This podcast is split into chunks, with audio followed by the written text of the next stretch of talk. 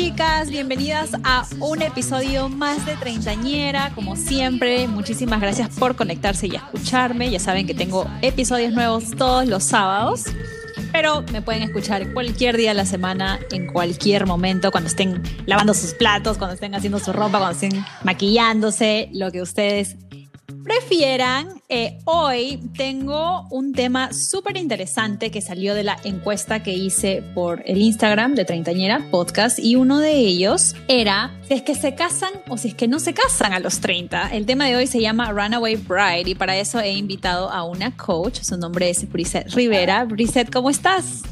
Hola Cris, gracias, me encuentro muy bien.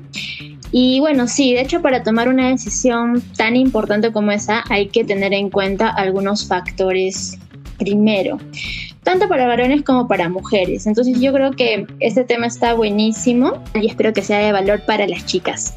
Sí, yo creo que sí, muchas están esperando este tema, eh, pero primero, ¿por qué no nos cuentas quién eres, qué haces, cuántos años tienes? Yo eh, estudié derecho principalmente pero eh, en el transcurso ya de, estar trabajando en la carrera, me di cuenta que no me gustaba, entonces estaba como que en busca de algo que sí me apasionara. Tenía mucho miedo al inicio porque ya era casi una carrera ya terminada y el miedo de empezar de nuevo y todo. Entonces ahí fue donde decidí probar con esto porque de hecho yo, a mí también me hicieron un proceso de coaching, llevé sesiones de coaching, un proceso transformacional y me gustó. Entonces decidí certificarme como coach profesional y estoy especializada en relaciones y amor propio. Trabajo con mujeres. Tengo 28 años y actualmente eso es a lo que me dedico. Mira, qué interesante, porque personalmente nunca he visto a una coach o me, me he acercado a alguien tal, vez para que me dé un poco más de herramientas eh, para encontrarme en sí. No siento que la verdad es que haya estado muy perdida, pero sí he ido a terapia y es algo que hemos conversado ya en algunos episodios en el podcast, porque creo que es muy importante, ¿no? Me parece que, por ejemplo, la salud mental es algo que, por lo general, lo pasamos de largo. Y en este caso también tiene que ver el coaching con la salud mental, porque estás tratando de encontrar ese propósito en tu vida. Tal cual, tal cual. Yo creo que el hecho de ir a terapia con un psicólogo o de buscar un coach para que de pronto te acompañe a buscar esas respuestas que muchas veces las buscamos fuera y no estamos viendo dentro. Es un acto de amor propio. ¿Por qué? Porque te estás ocupando de tu salud emocional. Y así como es importante, por ejemplo, cuando no sé, pues, te duele una muela o, tienes que hacerte un chequeo médico, ver lo físico, lo exterior, también es importante hacerte estas o tener estas sesiones para atender tu salud emocional. Sí, es cierto. Pero bueno, muchas personas ven también el matrimonio como que algo difícil para la salud emocional. Así que ya que eres una coach de relaciones también, hoy vamos a tocar el tema que está bien interesante en que si la gente se debe casar o no, las chicas especialmente. Yo me casé, me casé hace, ya me voy para los dos años. Lo mío fue, creo que interesante porque fue una mezcla de entre amor y, o sea, tenemos que actuar ya o me tengo que ir como que de regreso a Perú, ¿no? Entonces, como que nunca sentimos una presión así fuerte como mucha gente lo siente, ¿no? Que sienten que ya cuando te vas a casar vas a dejar de ser tú misma y vas a básicamente priorizar la otra persona. Y realmente no es así, yo nunca lo sentí así. Tal vez puede ser porque lo mío no fue, como te digo, no, tal vez no fue lo tradicional. Eh, fue algo súper simple, más chiquito y, en fin, pero siento que mucha gente le tiene el miedo y está ese miedo, ¿no? De que si es que eres hombre, te van a amarrar. Y si es que eres mujer, es más una, como si fuese un trofeo, ¿no? Ay, me casé, me dieron el anillo. ¿Me entiendes? Que o el premio mayor. El premio mayor. ¿Por qué la gente piensa eso? ¿Por qué? Mira, detrás, a ver, mira, primero, lo cierto es que no todos los hombres le huyen al matrimonio. Hay personas que sí se casan por convicción y no tanto por presión. Ahora, como tú lo mencionabas, hay distintos tipos de presión. Está la presión social. Siempre escucho esto de que ya tú te casas y todo cambia. También mi mamá la vez pasada en mi despedida de soltera en Perú, este, me dijo, este, ya ahora tienes que, este, dejar las alitas con las amigas. Y yo, estás, loca. O sea, no, obvio. O sea, obvio no, ¿me entiendes? Pero hay mucha gente que realmente piensa que el matrimonio es un matrisuicidio para ti como persona. Sí, y yo creo que de ahí viene el rechazo, el rechazo al compromiso y por ende el miedo, ¿no? El miedo a, casarse. Pero sabes qué? Mira, yo te comento que esto, todo lo que estamos hablando es un conjunto de creencias que vienen ya desde de generaciones pasadas. Porque acuérdate que nuestras abuelitas, cuando se casaron, por ejemplo, ellos tenían un concepto distinto de lo que era ya la mujer en el matrimonio. No sé si me dejo entender. Entonces, la mujer tenía que estar ya para su casa, eh, criar a los hijos, de repente. Tenía que hacer las esperancitas. Atender, sí, atender al marido. Entonces, esas creencias es como que nos han ido tras o nos han ido pasando de generación en generación, pero ahora, por ejemplo, y ya, entonces a partir de eso, el hombre, por otro lado, tenía como que la responsabilidad de proveer en el hogar, ¿no? Y al momento de proveer, o sea, como que ya te olvidas supuestamente de cosas muy personales o de proyectos personales porque ya tu enfoque no está en ti nada más, sino está en tu proyecto de familia o en tu familia o en tu matrimonio. Entonces, esas son las creencias que nos han ido como que heredando de generación en generación. Pasar del tiempo, nos vamos dando cuenta de que esto no es tanto así, porque incluso hoy en día hay mujeres y ya, o sea, en pleno siglo XXI ya las mujeres tienen hijos y todo, pero también, trabajan, también proveen el hogar, este, entonces no, no es tanto así.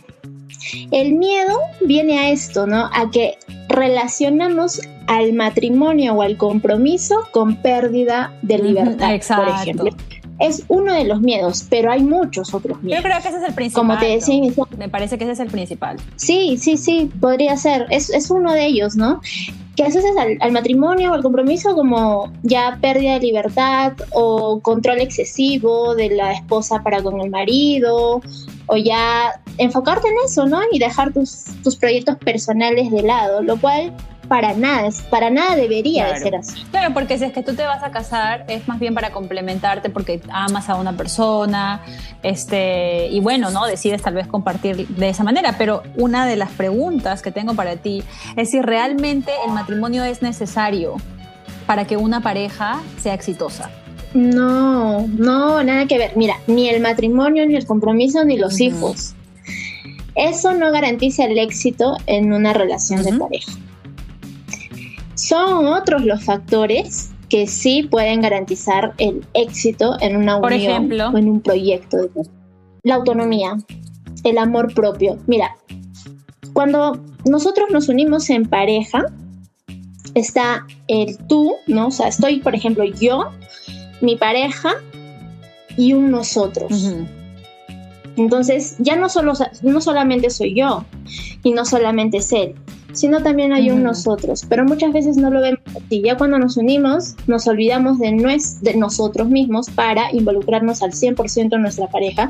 Y eso es uno de los errores más comunes que posiblemente cometemos al estar en una relación y por el cual eh, se terminan se terminan las relaciones o eh, hay, surgen los tóxicos. Entonces, los tóxicos, las relaciones tóxicas, porque incluso ya te alejas como que de tus amigos, de tu familia, y ya tu enfoque solo está en tu pareja y eso es sumamente Exacto. Totalmente. creo que, bueno, mucho lo tomamos a la broma, ¿no? El tema de los tóxicos, pero en serio es algo que se da tan frecuente en, nuestra sociedad que, pasa mucho porque está ese es cuando te casas o cuando estás con una persona sientes como que si fuese tu propiedad que realmente no es tu propiedad y eso está mal que uno vea como que a su pareja como como si fuese un objeto casi ¿me entiendes?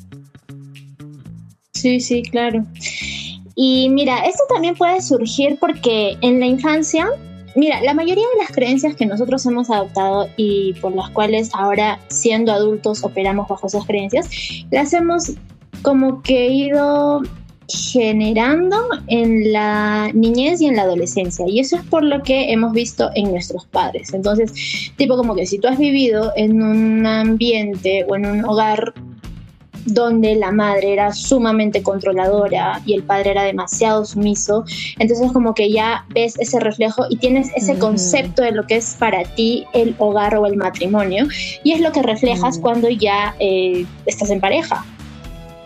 Por eso es importante hacer un trabajo de autoconocimiento, de ver cuáles son esas creencias que nos están limitando, porque son creencias limitantes, que nos están saboteando en las, en este caso, por ejemplo, que estamos hablando en las relaciones, pero también te pueden estar saboteando en tu trabajo, en tu entorno en general, ¿no?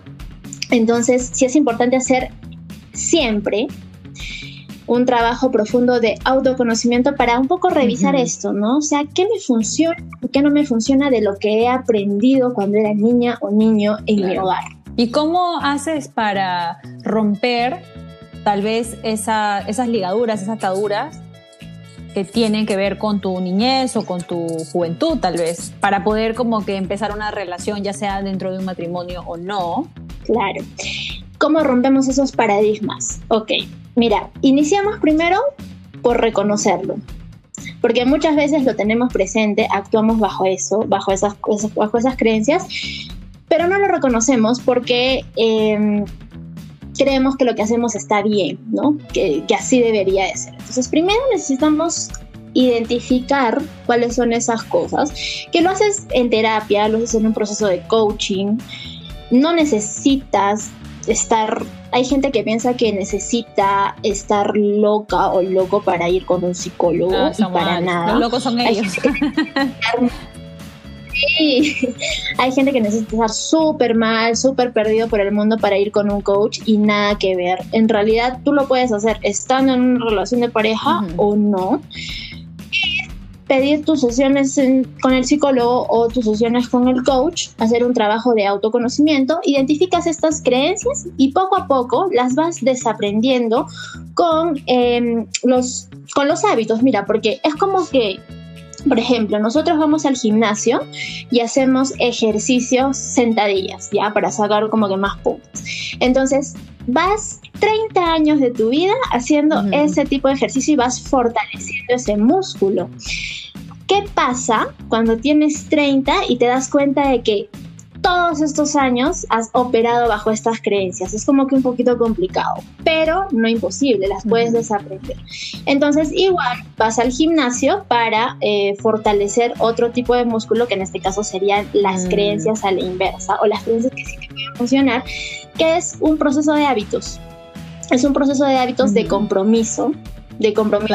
No te va a servir nada darte cuenta, nada más y no hacer nada. O sea, es como saber y no hacer. Y empezar y terminar también tu proceso, ¿no? Porque a veces uno comienza y luego ya lo deja. Lo mismo con las terapias, pasa mucho. Sí, tal cual. Empezar y terminar. Y yo creo que nunca, nunca vamos a terminar de... Podemos terminar un proceso de, no sé, 8, 10, 12 sesiones, pero nunca vamos a terminar de conocernos, incluso en nuestro camino de transformación, si así lo queremos decir, van a haber momentos en los que vamos a caer de nuevo en las mm. creencias antiguas y nos vamos a sentir frustrados, pero eso es totalmente normal, porque es parte del proceso. Exacto. Entonces, si tu pregunta era cómo cambiamos, a través de hábitos, a través de hábitos nuevos, ¿no? De cosas, de actitudes nuevas o cosas nuevas que tú hagas para que te lleven un resultado totalmente no entiendo. Y volviendo al tema de matrimonio, entonces conversábamos que uno de los miedos mayores era el miedo a perder la libertad, pero tenemos otros que yo había eh, enlistado, imagino que tú tienes muchos más, eh, es el miedo al compromiso que también me parece que es uno de los tops, ¿no? De, cuando te vas a casar o cuando estás pensando en casarte o si es que te debes casar o no te debes casar. Pero ese miedo al compromiso ahora es diferente, ¿no? Porque ya entabla otro tipo de compromiso, no solamente proveer, sino es el ser, el ser fiel a tu pareja, el estar ahí emocionalmente para esa pareja, y eso es aparentemente un gran miedo. Sí, sí, de hecho que sí, mira.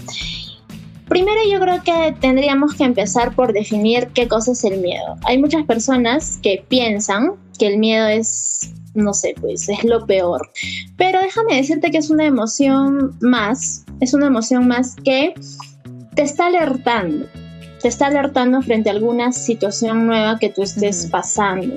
O sea, no es malo. De hecho, si tú tienes miedo de algo, pregúntate, ¿no? O sea, ok, ¿de qué me quieres alertar? esto, tengo miedo a que ya me case y, ya no pueda hacer, seguir con mis proyectos o, este, o no pueda serle fiel a mi pareja. Tengo, porque tengo estos comportamientos, siempre he sido así, este, mujer, qué sé yo. Ok, detrás de ese miedo, como te decía al inicio, hay otros miedos que vienen de la infancia. Entonces,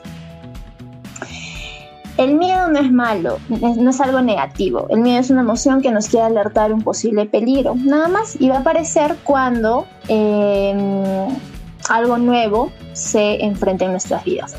Ahora, esto, por ejemplo, estas actitudes de, de engañar o de ser infiel, también son aprendidas de casa, ¿lo sabes? Sí. También son aprendidas de Sí, sí o sí. Es que yo no creo que un hombre o una mujer, porque hay muchas mujeres también que son infieles, no naces siendo infiel. Es, es imposible que tú me digas que viene en tu gen ser infiel. O sea, no te voy a creer nunca que eso va a pasar. Es por lo que ves y por lo que la sociedad también te hace ver, ¿no? Porque ya estás, que si es que eres hombre y tienes otra mujer, uy, ya, ¿no? Bueno, se tiene una canita al aire, ¿no? El más macho, este, el más más. Pero si es una mujer y también se tiró la canita al aire, o sea, esta es una zorra, una maldita, eh, o sea, ya empiezan como que a ponerte estos estigmas, pero realmente yo no creo que la gente nazca siendo infiel, pues es por lo que tú ves. Y además también podría ser un mecanismo de defensa. Hay muchas personas que no son fieles a sus parejas porque tienen miedo a ser rechazadas, se sienten no merecedoras del amor, entonces como que desvían todo eso al, al, tener muchas parejas, ¿no? Al no poder estar solamente con una persona. Sería cuestión de Em, que esta persona, en todo caso, no de, los infieles, porque no, no aplican lo mismo para todos. O sea, pueden haber 10 infieles, pero no los 10 son mm. infieles por el mismo mm. motivo. Hay muchos motivos detrás hay muchos motivos detrás donde ahí pues tenemos que ver qué, qué hay detrás, ¿no? ¿Qué hay en su historia? ¿Por qué está siendo infiel? Entiendo, entiendo. Sí, el, tema de la infidelidad es, es compleja. Realmente nunca me había puesto a pensar que cada infiel es diferente, ¿no? Uno lo, o sea, como que veo el engaño y no veo más allá. Claro, ¿sabes por qué? ¿Sabes por qué nos pasa eso? A veces cuando estamos en una relación de pareja, nosotros, nosotros, hombres y mujeres de por sí, tenemos heridas, heridas emocionales, cosas que nos han pasado de niños. Entonces, algo que hace la otra persona, por ejemplo, el engaño, esa persona engaña, ¿ok? Pero a ti te toca la herida. Mm. Entonces tú no estás viendo. Claro, yo solo veo el engaño y no veo más allá. Tú no estás viendo. ya es como que me ciego. Exacto, no estás viendo más Totalmente. Y nos pasa, nos pasa a todos. Ay, qué interesante. Pero bueno, eso lo vamos a dejar para otro tema. otro miedo, cuando uno está considerando casarse o no, es el miedo a la convivencia. Y esto me parece muy interesante porque obviamente se juntan dos mundos y van a vivir bajo el mismo techo, ya sea que decidan casarse o no decidan casarse, decidan simplemente convivir. Yo creo, pienso yo, que uno antes de casarse bueno, no sé, es mi, es mi opinión personal. No sé si es que está correcta o no. O sea, es que hay una respuesta correcta, pero yo creo que uno sí debe de convivir antes. Ahí ya te das cuenta realmente de cómo es la persona. Ah, Los ves 24/7 realmente. O sea, sabes cómo duerme, cómo se levanta. Este, si se levantó con un olor horrible de boca, si es que se va a dormir y yo qué sé, no se bañó. O sea, puedes ver todo en esa persona y ya la vas a aceptar como es. O sea, yo le digo a, mi marido, o sea, tú me ves así, o sea, esto es lo que yo soy todos los días. Y hay días que obviamente es algo súper producida y hay días que no, pero o sea, ya en la, en la convivencia es lo que hay. Se ven, se ven, se ven esas cosas. Y mira, en realidad no hay pensamientos buenos ni malos, o sea, es lo que tú crees y si a ti, por ejemplo, te ha funcionado el, el convivir primero y luego casarte, o sea, chévere, ¿no? Porque hay muchas personas que te juzgan, te juzgan y te dicen, oye, pero, pero te están juzgando desde su observador, desde sus creencias, desde su vivencia, desde lo que a esa persona le han enseñado.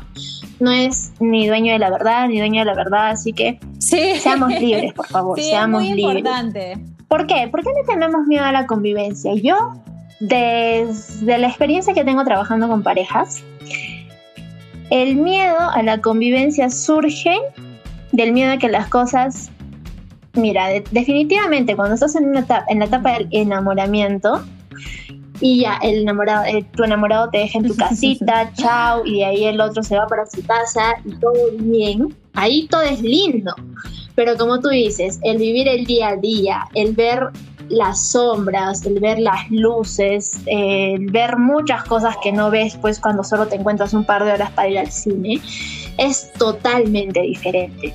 Entonces hay un miedo a que esas cosas puedan cambiar o de repente que no tanto de que a ti no te guste, sino de que a tu pareja no le guste como eres tú. Sí, es cierto. Sí. Entonces, a tu pareja no le gusta, entonces tienes miedo y, y, le huyes a eso, pero no es porque no la quieras o no lo ames o no se amen, es porque quieres más bien a esa persona y no quieres que se desenamore de ti. Y, es, y eso también sucede. Sí, muy importante lo que dices. Tienes razón, es, es, de ambas partes realmente el miedo. No solamente el miedo por cómo vas a reaccionar hacia la persona, sino es cómo la persona va a reaccionar hacia ti también.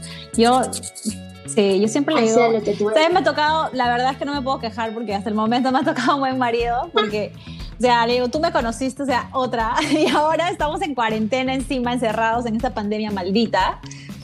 Y ahora sí, felizmente, bueno, él, él tiene un trabajo que sí tenía que, este, estaba en la primera línea, entonces tenía que salir a trabajar todos los días. Yo sí me quedaba a ser publicista, entonces me quedaba en casa. Pero yo me volvía loca, porque yo estaba encerrada aquí cuando estábamos en todo el lockdown, ya sabes, Nueva York era como que el centro de la pandemia en un momento. Y yo estaba encerrada y yo lo veía a él llegar y como que no había con quién cogerme y me la cogía con él y él tenía paciencia. Y yo digo, o sea, ¿cómo me puedes aguantar? con esta cara ya de recién lavada, recién levantada, ni siquiera me cambio, o sea, pero sí, tienes razón, tenía miedo a que tal vez él me encontrara, yo que sé, fea o es una loca con quien me casé, pero felizmente no, la verdad es que no tengo quejas, hemos sobrevivido eh, la cuarentena, que es algo bueno. Sí.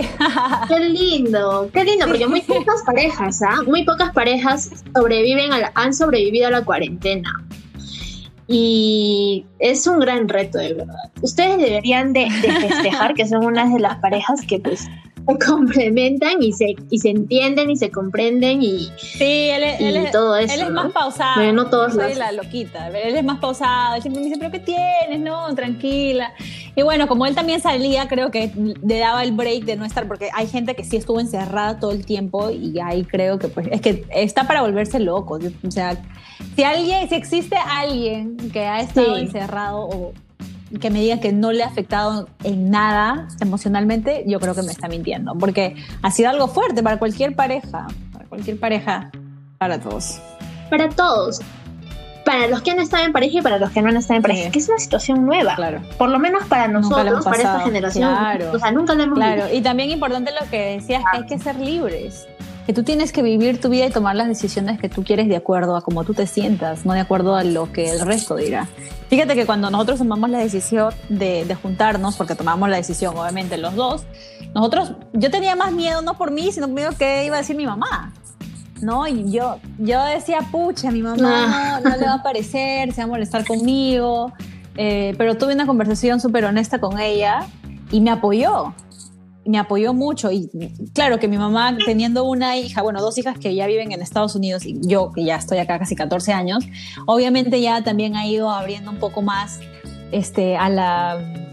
En Perú todavía siento que la sociedad es un poquito cucufata, ¿no? Entonces ya el momento, que está cambiando, ¿ah? aunque no creas, porque antes pienso yo que era peor, pero ahora la veo un poquito más modernizada y antes, pero todavía existe Sí, todavía vamos avanzando poco a poco. Entonces, cuando tuve esa conversación con mi mamá, yo dije, uy, mi mamá me va a juzgar o se va a molestar conmigo y mi mamá no, mi mamá me apoyó mucho, este, que yo estoy muy agradecida, sé que no es la situación para otras chicas, em, pero sí, uno tiene que vivir de acuerdo a lo que uno cree que está bien para uno mismo, ¿no? Si no le haces daño a nadie, yo creo que, y es, y es algo para, para ti, para tu propio desarrollo de pareja en este caso, ¿no? que lo consideres realmente, como dices tú, hay que ser libres. Muy importante eso. Sí.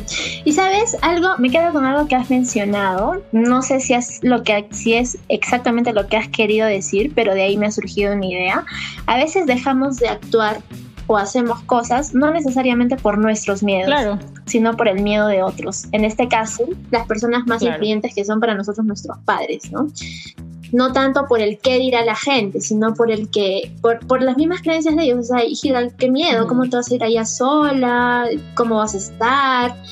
Y, y sí, pues es algo que también nos pasa. No operamos bajo nuestros miedos, no operamos bajo los miedos de otras personas. En mi caso, sí, tienes mucha razón. En mi caso, siempre yo he actuado con el miedo de, de defraudar a mi mamá como siempre, o sea, eso es algo que yo lo tengo como que muy presente, ¿no? Como que cuando fui a la universidad también yo quería terminar la universidad, obviamente por mí, pero también para no, no eh, defraudar a mi mamá.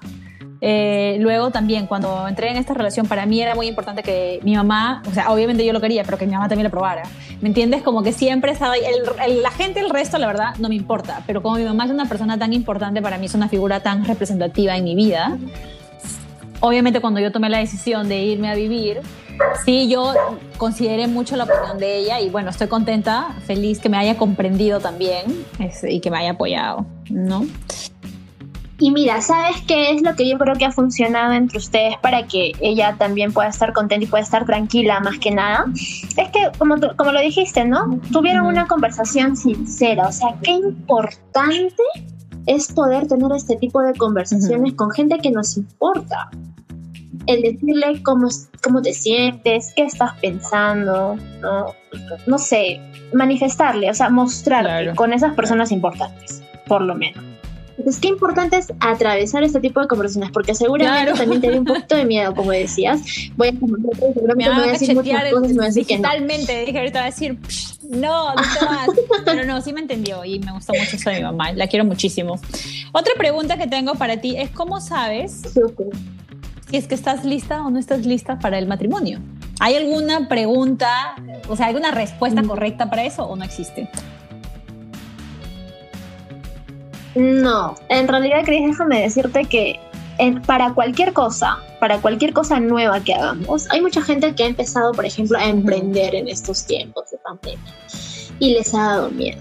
Hay mucha gente que está pensando si casarse o no casarse. Entonces, para cualquier cosa nueva que hagas en tu vida, yo estoy segura, yo creo que nunca, nunca vamos a estar 100% listos nunca vamos a estar 100% listos. Van a haber cosas que en el camino se pueden ir mejorando, pero nunca vamos a estar por 100% listos. Y a veces por ese miedo a no estar preparada, nos frenamos y dejamos de hacer muchas cosas.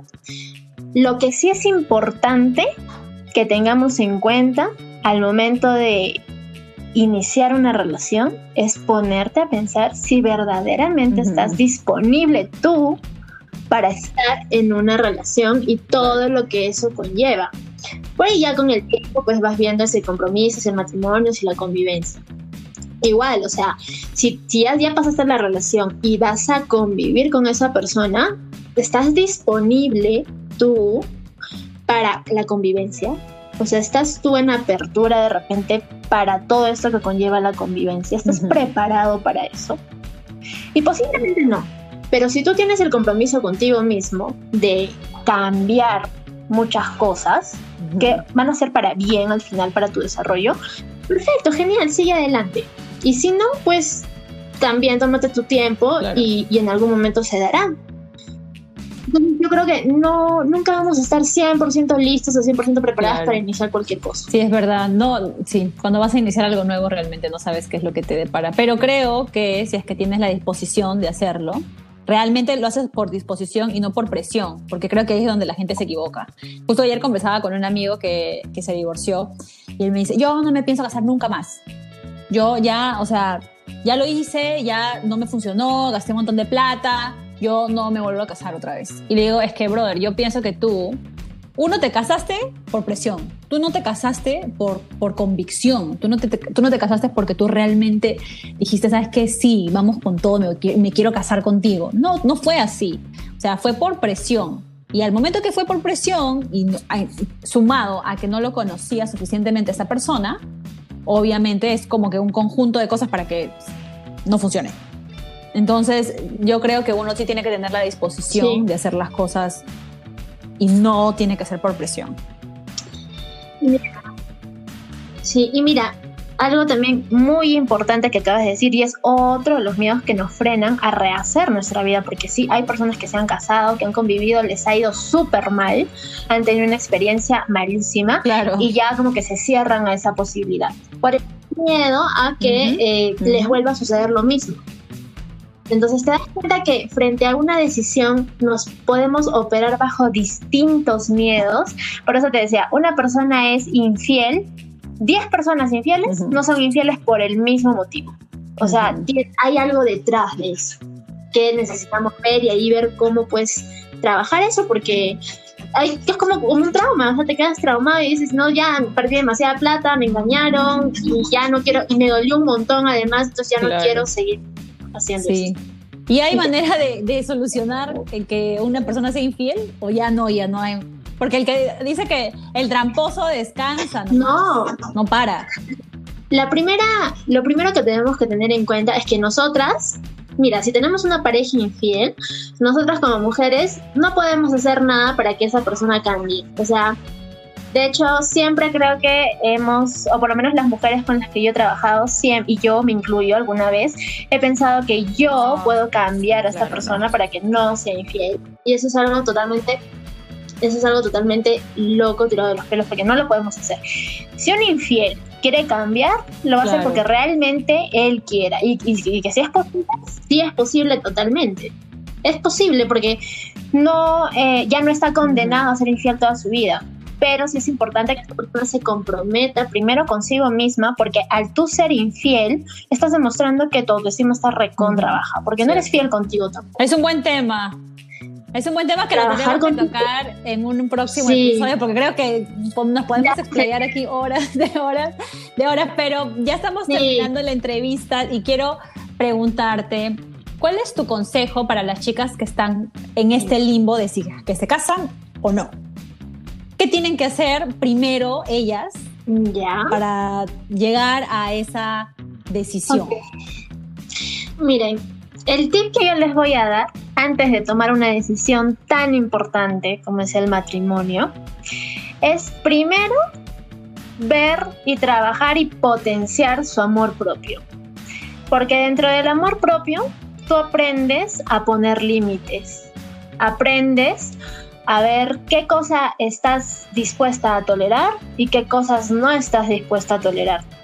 Es, aprendes a mm, de pronto este dar también, dar también, o sea, permitirte tu espacio y darle el espacio a tu pareja, que es algo muy importante, la autonomía, lo que hablábamos hace un rato.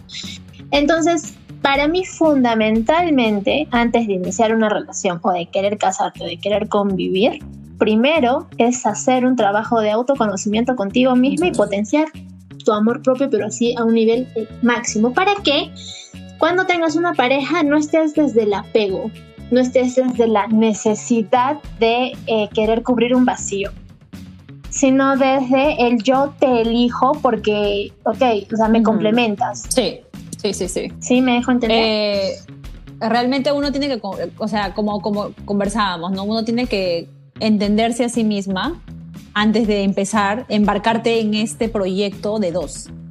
Porque si tú no te amas, ¿cómo vas a amar a otra persona? Sí. es súper cliché, ¿no? Que siempre le escuchas terapias en las novelas, en las series de Netflix, que si uno no se ama, es, eso sí, o sea, es tal cual. Y a veces, o sea, sí, hay veces vienen chicas, a mí me dicen, Briseida, o sea, yo estoy harta de encontrar en las redes sociales de que todo el mundo me diga, claro. amate, amate, amate, pero ¿cómo lo hago? O sea, ¿cómo hago para amarme? O sea, ya quiero amarme. Lo primero es comprenderte, verte, entender tu ego, porque de tu ego vienen tus miedos. Y quizás por ahí sería un tema interesantísimo de conversar en otro podcast, pero de ahí vienen tus miedos. Entonces, cuando tú ya te comprendes, cuando tú conoces, cuando tú entiendes de dónde viene tu historia, de dónde vienen tus paradigmas, de dónde vienen tus creencias, ya puedes desaprender esas cosas y volver a, ser autónoma y construir tu, propio yo. Oye, Brice, muchísimas gracias por todos los tips, por toda esta conversación súper interesante que nos has dado hoy a todas las treintañeras que nos están escuchando. Por favor, invítalas a tus redes para que si es que están perdidas por el universo o no están perdidas y simplemente quieren hablar con alguien que les pueda guiar un poquito a encontrarse así a sí mismas o a guiarlas en, en una sesión tal vez de pareja, ¿en dónde te pueden encontrar? Bien, chicas, bueno, primero ha sido un placer estar aquí con ustedes, pero no sea la primera vez. A mí me encanta, en realidad, me encanta poder compartir estas cosas que el espacio que tú has abierto es espectacular. Me pueden encontrar en las redes sociales como A en Instagram y en Facebook. Y bueno, ahí pues he creado contenido de valor para todos ustedes, de, coaching, del amor propio. A todas las chicas que nos siguen en el Instagram de Treintañera Podcast, vamos a estar trayendo a Brisette para que la puedan seguir. Y ya saben, si tienen alguna preguntita eh, o necesitan conversar con alguien, ella está súper dispuesta a ayudar a las chicas a encontrarse consigo mismas. Y después realmente ya veremos el tema de pareja, pero primero, como dices tú, es uno, ¿no? Tú primero, segundo, tercero, cuarto, quinto, sexto. Totalmente gracias, Gracias, chicas, por escucharme. Ya saben, si es que son nuevas por aquí, están todos los episodios disponibles en Anchor, en Spotify, en Apple Podcast, donde ustedes quieran. Eh, y síganme en las redes sociales, que por ahí vamos a tener siempre contenido divertido. Y también para que me dejen saber qué otros temas quieren escuchar, qué otros temas quieren que toquemos y así yo puedo ofrecerles y proporcionarles las personas correctas para que se informen. Así que un besote, las quiero muchísimo. Chao, chao.